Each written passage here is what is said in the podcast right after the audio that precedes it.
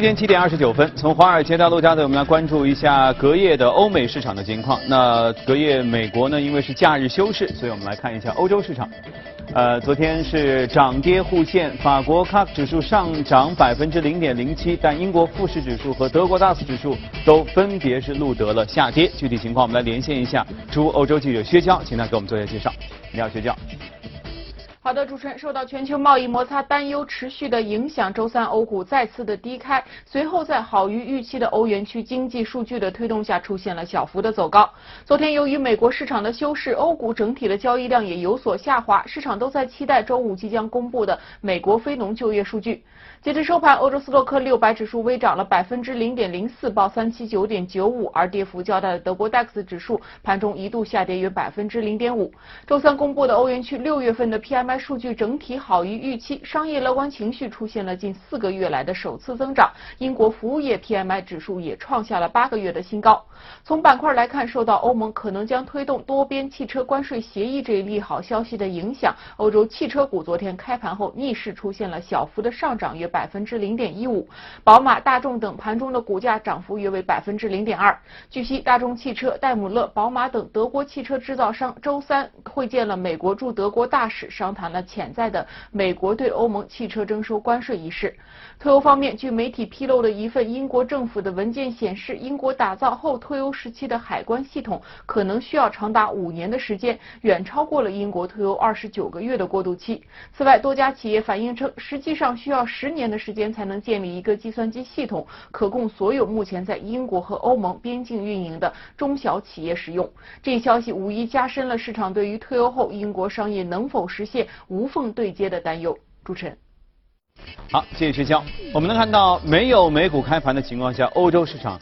同样显示出了一些疲弱和混乱，各个国家自己的情况恐怕看起来都不是太美妙。如果再加上贸易争端，加上等等复杂的国际形势，那可能真的是非常复杂。那好，如果没有美股的话，我们来看一看什么样的情况呢？比如说，先翻翻历史，历史上有没有发生过这种通过贸易来互怼的情况？经过互怼之后，哪些国家衰弱了，哪一些又从中得到了机会？今天我们一起。来回忆一下。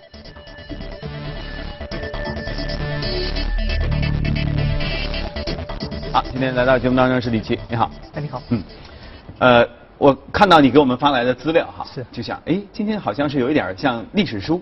一样来说到了日本，因为其实这个故事我们以前是一起一直说过的，因为这次中美的贸易争端到美国和世界之间的贸易摩擦等等，大家都纷纷想到了日本几十年前所遭遇到的这个贸易互怼之后发生的一切。再加上其实本周是一个非常敏感的时间点，就七月六号之后，美国恐怕要正式实施。这个贸易的一些制裁，尤其是和中国之间的。是。那这个时候一一开始，如果说贸易摩擦还是说你骂我我骂你的话，接下来就得打你了哈。那我们互相之间会扭打成什么样局面，目前还不好说。所以我们觉得在这样一个时间点，其实来看看当年他们打成什么样和之后日本怎样，其实我觉得我们是可以来至少先提起一些防范吧。是。这个里面我们呃，因为我记得昆特列在很早以前曾经比较过里根总统和特朗普，因为这一次贸易的一个全球贸易的一个争议啊，是从特朗普开始打开始呃发起的。在很多年以前，就是当年日本也面临着跟中国一样的一个呃一个地位啊。全球经济老二。对，全球经济老二。因为整个日本的话是在一九六八年左右的这个时间变成了经济经济老二。嗯。这个从战后开始，其实呃二战结束的时间是一九四五。五年，四五年到到六八年期间，日本用了这个短短的这个三十年时间，变成了这个世界第二大强国。嗯，这个时候美国政府就不大喜欢了。嗯，当时的总统是里根，啊，里根就觉得，哎，你这个日本变得这么强大，那呃导致了美国的制造业。萎靡，嗯，那这个其实跟特朗普是非常一一样的。特朗普在竞选的时候就不停的在说，美国制造业要回流啊，说明资本的逻辑是一样的嘛。是。日本生产便宜的时候，那六十年代嘛，日本生产东西便宜的时候，全去那儿生产。对。然后呢，日本人也确实有钱，当时把曼哈顿就是半个曼哈顿全部都买下来了。是。那我们一路回顾一下，日本为什么在这个六八年变成世界上第二大经济强国？嗯。啊，因为那个战后啊，就是对日本和德国啊，整个全世界是制裁的，特别是在军事方面制裁的。嗯。反而他们因祸得福啊，整个军事方面呢，它不投入力量，所以主要的精力用在发展经济，所以这一点是比较好。第二点呢，就是日本和欧洲的其他国家不大一样，日本人呢比较勤劳善良，是准准确的来说就是牺牲个人娱乐时间啊，投入工作，玩命工作。对，所以那段时间日本增长比较快。第三点呢，这一点跟中国也很像啊，日本当时加强教育。在在这个战后啊，日本平均的这个人民的识字率很低，嗯，但是通过了那么几十年期间呢，大家都拼命的读大学，啊，这个也放弃当工人，啊，一定要好好的拿一个学历，所以导致了平均的从业素质抬高了。第四点也是最关键的，日本在很长一段时间是不大注重知识产权的。就拼命的做山寨啊，包括当时的尼康啊，他们也这样，也也经历过这样一段时间 啊，也包括头西吧，头西吧的大量的这个当时在六几年的这个呃家里的这个呃吸尘器啊，就是完全抄袭机啊。尼康呢，就是呃，也是抄袭 Kitex，反正呢，就是整个的日本当时说的是，我们去吸收美国人的创意啊，然后从而制造一些更加美妙的东西。其实把这个话说的特别漂亮，其实赤裸裸的就是抄袭。对，所以通过这么长一段时间呢，因为当时劳动力也比较便宜嘛，所以日本就崛起了。崛起以后，里根总统就就不太开心了，觉得好像哎，你把我们美国人的饭碗啊都都吃掉了。对，核心原因好，那肯定就是因为货币问题，他就认为。那就是你日元对美元呐是长期处于一个贬值通道啊，所以就是因为货币便宜了嘛，嗯，所以他反过来他就想，那怎么制裁你呢？那三点制裁，第一点，在一九呃这个一九八五年左右的时间呢，他逼迫你签订广场协议，嗯，广场协议呢其实是重塑了一个美元的一个贬值的一个过程，他不要强势美元，要弱化美元，这样的话呢，这个日元就被迫升值，嗯，签订广场协议以后两个月之内。啊，日日元升值了百分之二十，嗯，啊，然后在在之后的长达三年三年时间，日元基本升值了百分之五十，导致了日本经济啊一下子就萎靡下来了。啊，然后第二点呢，它的惯用伎俩就是采取三零幺啊。最近这个美国也频频跟我们说三零幺。对。其实，在几十年以前，在日本就用过，也用过。嗯。用过以后呢，只是当时啊，现在当时没有所谓的人工智能啊，也没有什么的这个呃发动机的芯片，所以当时进攻日本就是进攻半导体和电子。啊，就对日本的半导体和电子这些行业进行三零幺的呃一些制裁，这个制裁跟今今天的特朗普如出一辙啊，拼命的说在总统的范围内可以任意的去调查啊，他当时对日本的二十四个这个商品都进行了一个强烈的一个调查。第三点就是防止日本这个购买兼并和收购在美国的半导体行业。嗯。啊，这个也是当时的里根总统啊用的一点，就是说好你自己啊，如果没有这个技术，万一你跑到我们美国来学习，学习完了以后呢，就是你把好的人才又吸引到日本，又去研发了，不行，不给你签证啊，学生不仅不准过来读相关的专业，第二个呢，你也不准收购我们相关的企业，收购超过百分之二十以上啊，美国就开始干预了。啊，通过这几种，就其实手段差不多，只是随着时代的更迭呢，稍微这个内容上有一些些小变化哈。对，那日本反击了吗？反击了。当时日本这样一来了，首先日本是把 GDP 啊从百分之四一路下降到百分之二，所以日本经济是受到了严重的一个影响。所以日本政府就想，这怎么办呢？嗯，贬值。啊，继续贬值，贬值以后呢，这个你要我升值，我就贬值。对，然后日本呢就开始了，首先把百分之五的这个基准利率一次下调到百分之二点五，一年期间，一年期间直接下调下来，下调到来以后呢，整个日本一下子经济好像貌似比较好，是第一点。第二点就是发发放贷款，这个贷款呢向民营企业发放贷款。而且发的是那种无抵押贷款，放放水，放水，大量放水，放水以后钱就到了企业，到了企业以后啊，这些企业一看这个经济又不大好，我拿了这么多钱干嘛呢？炒股吧。对，炒股买房，泡沫，泡沫就来了。对，泡沫就来了。泡沫来了到了什么程度呢？一年期间，这个呃商业地产涨了五倍。啊，这个一年期对，然后普通的民用地产涨了二点五倍，股市大概也涨了二点五倍，嗯，M2 增加了一点五倍，就市场上投放的货币是哪一年？这个是在一九呃八八七年左右，八七八八年期间。嗯，好，这个时候这个股市这么好了啊，房市特别好了，嗯，这个。日本政府就开始担心了，觉得这个现象啊来得太快，来得太快了。日本政府过热是吧？对，过热了。过热以后，日本政府也很担心这种现象不可持续啊，可能也觉得有泡沫。对。当时日本政府想了一招，是主动干预市场，但是现在看来，这个干预是干预错了。嗯，它主动刺破泡沫。刚才我们看到，它从百分之五下降到二点五一年，接下来啊，他把那个基准利率啊一次又抬高了。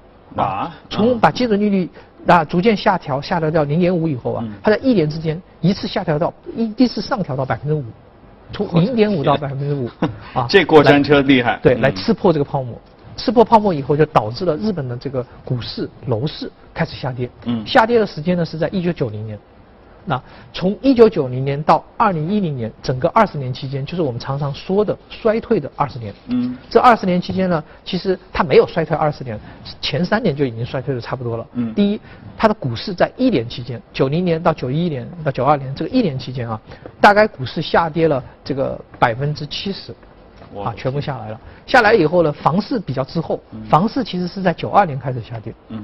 啊，因为股市，呃，因为因为房地产市场反应一般，一般来说，大家抽出抽出资金的话，先从股市抽出，房子嘛还想扛一下，嗯，然后下跌，这个房地产下跌以后呢，它总共下跌了四年，四年期间，商业地产一路下跌了百分之七十，嗯，这个普通的住宅地产下跌了百分之十五，然后到现在为止都一直呃没有反弹回来。对，所以产生了一个就是很尴尬的现象，就是有钱的时候我问银行贷款买房，是，结果等到过了几年之后，房价已经跌下来了，但我还是得供着那个很高额的贷款。是啊。这样的话呢，就导致导致了这个日本的三大不利的现象。一个就像您说的，这个企业方面啊，我们前面也说了，这个在前面刺激经济的时候，政府拼命的发贷款啊，给这些企业。后来发现这些企业根本没有偿债能力。是啊。然后呢，也不能让企业死，为什么呢？房子也下来了，股市也下来了。如果你把这些企业死掉以后，它就是坏账。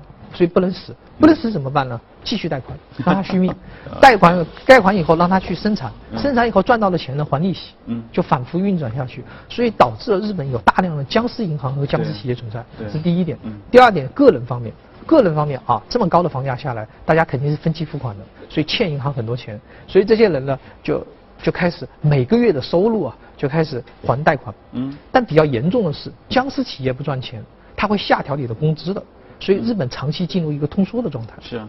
所以基本上呢，人们也也也在不花钱了，不消费了，用来的钱呢就还个人贷款，所以导致了通缩越来越严重，大消费拉动不起来。日本而且这样的一个局面，其实萧条的局面持续了。十年、二十年啊，对，二十。所以这个其实对于整整几代人的一种情绪上的伤害还是挺厉害。我记得以前我们看这个日剧啊，或者更早的日本电影的时候，你觉得就是电影也能反映出一个精神面貌，就朝气蓬勃的。是。然后这些年你再去看的时候，就整个极为平静，其实就是整个社会情绪就是这样。对。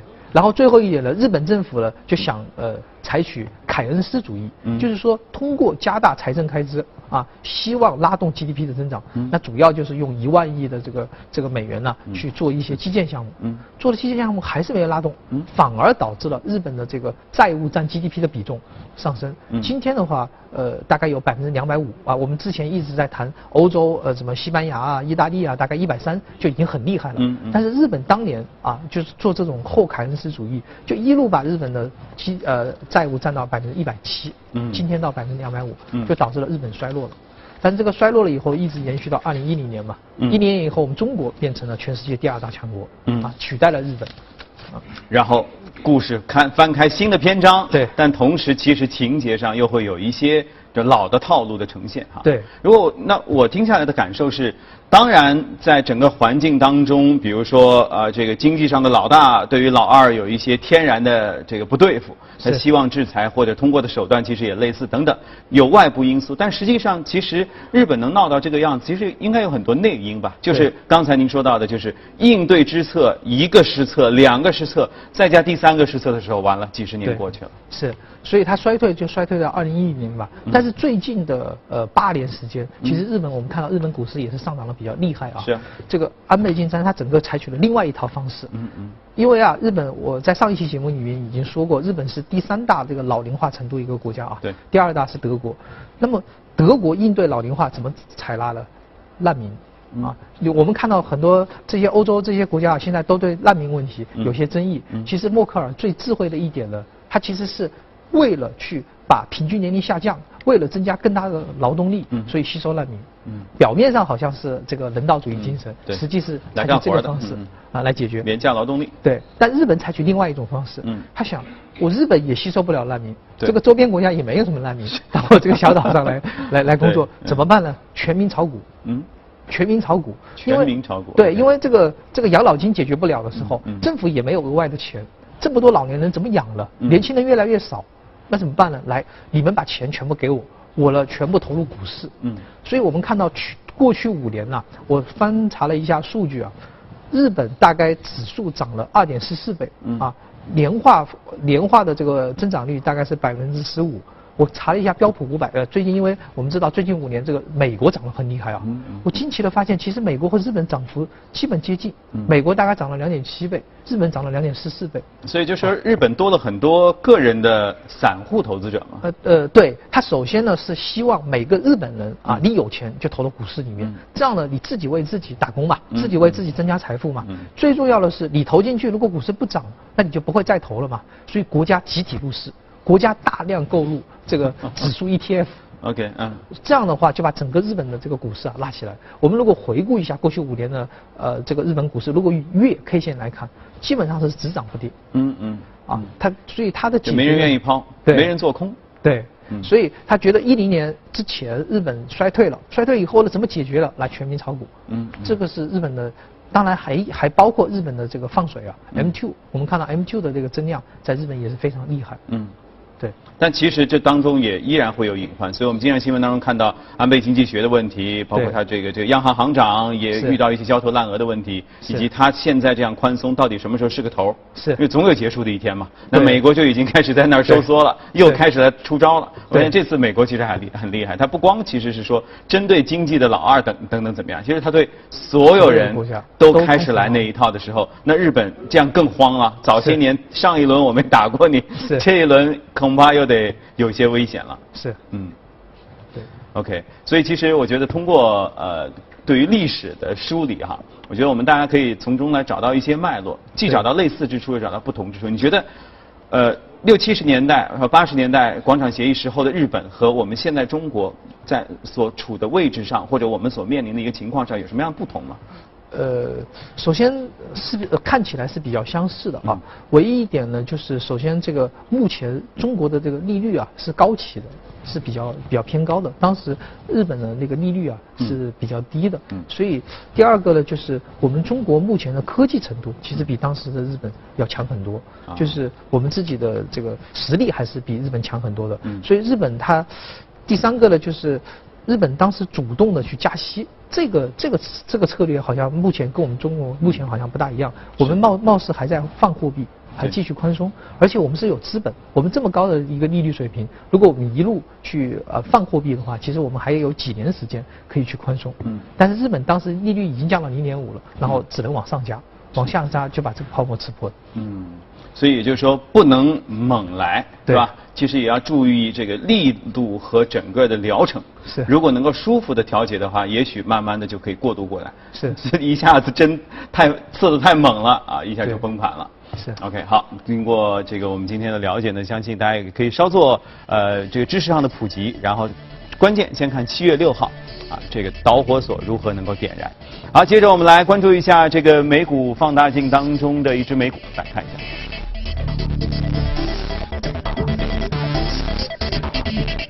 今天我们要说到的是消费品当中丘奇德怀特啊，这是做什么东西的？这个是做日用消费的呃一只个股，丘奇德怀特。嗯这只个股呢，这个历史是非常呃非常久远，一百年以前啊、这个公公司已经建立了。嗯但是我们大家对这个公司的认知呢，其实是在两千年以后。嗯那嗯跟所有的日用消费品的公司是一样的，他们采取的是兼并和收购的这种路线。嗯这家公司呢，就是目前有一百多亿市值，我们可以看到它的表现在最近一年表现的是非常好。主要原因呢是它目前九大品牌有八大品牌都是两千年以后收购的。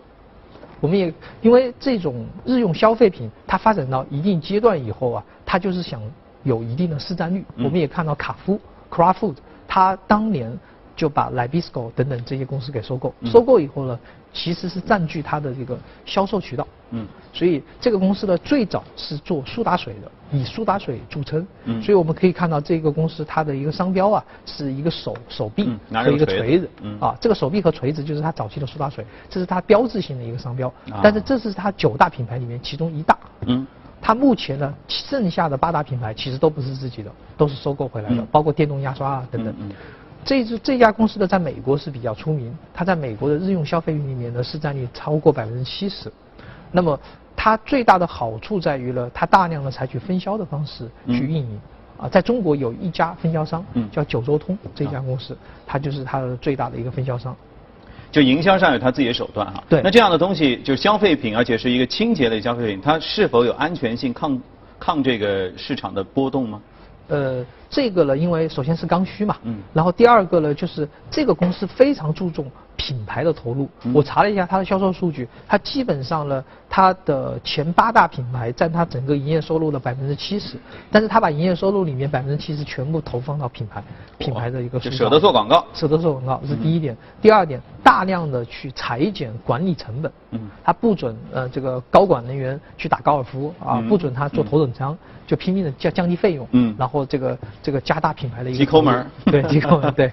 然后第三点呢，它的资本效率方面，呃，其实显示的很好。我们看到这个我们的这个大数据来显示这家公司的三大核心亮点。第一大呢就是资本效率比较好，第二大呢盈利比较高。第三大的成长比较快，当然它的成长源于收购和兼并，这是没办法的。我们看到大部分日用品发展到后来，你要加速就只能兼并和收购。利润就那点儿。对，然后第二个呢就是产品的研发，产品研发呢拼命的把高毛利率的产品拼命研发，让提高利润率。嗯，啊，然后对它重点就是靠这么几点，然后实现它最近的一个霸主地位。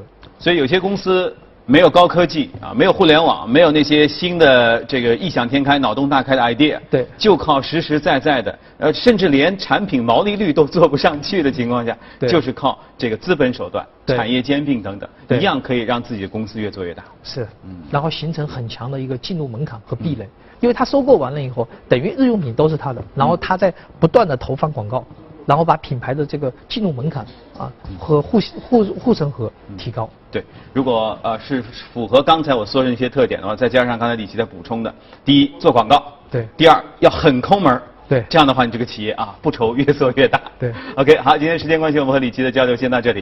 接着我们再来看一段啊，时尚圈这个非常好看哈。当地时间七月三号，香奈儿在法国巴黎大皇宫发布了一八一九年秋冬高定系列。大家知道，香奈儿的秀一般都非常好看，这次又超乎人们的想象力，把大皇宫打扮成了塞纳河畔的街头，更具浪漫的法式风情。来欣赏一下。老佛爷卡尔拉格菲尔德一直喜欢在巴黎大皇宫发布最新设计作品。他曾把大皇宫布置成花园、码头，来配合成衣主题。而在香奈儿最新一季的秋冬高定系列盛装上，塞纳河畔的旧书摊被老佛爷搬到了大皇宫，满意最具巴黎风情的街头韵调。塞纳河边的绿色流动旧书摊源于16世纪，后来演变为定点报刊亭，是巴黎独特的意境。香奈儿女郎在这样复古的氛围中翩然走过，将观者带入了绮丽的香奈儿时尚梦境。本期的秋冬高定系列重新诠释了香奈儿经典套装，斜纹软呢面料半身裙及窄袖外套的侧面是以边结滚边拉链，部分款式采用整体滚边拉链设计，既展示了香奈儿高级定制的精髓，同时也进行了扩展和点缀。重点彰显裙子的细节和手工之美。另外，泡泡袖、闪钻、亮片、薄纱、丝绒不拘一格的运用，更是催生出高级质感，彰显手工匠心精神，进一步展现了香奈儿高级定制的奢华魅力。近年来，热浪席卷英国多个地区，伦敦有一家博物馆啊，就推出了各种口味的冰淇淋。呃，等一下。一家博物馆推出了冰淇淋，是不是有点不务正业？如果你感兴趣呢，还可以自己动手制作冰淇淋。英国美食博物馆的“来一勺奇妙的冰淇淋世界”展览本月三号开幕。这是一场交互式展览，参观一趟下来，游客便可以对冰淇淋的前世今生有了更清楚的认知。戴上高科技可穿戴头盔，再品上一口美味的冰激凌。旁边的墙上就会投射出大脑对冰激凌的反应曲线，是不是很神奇？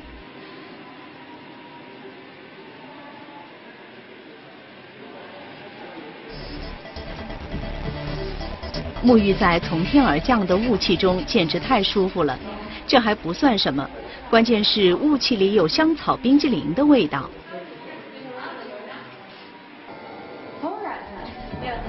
时间隧道里装有各种冰淇淋味道的板子，快凑上去闻一闻，馋了就到咖啡厅去尝一尝。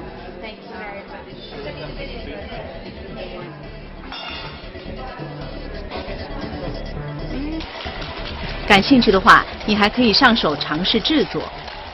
在老师的指导下，只需三分钟，一份美味的冰激凌就做好了。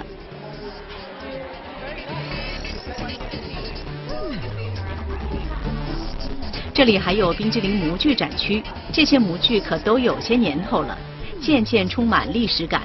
本次展览将持续至九月三十号，感兴趣的朋友不妨前去体验一番。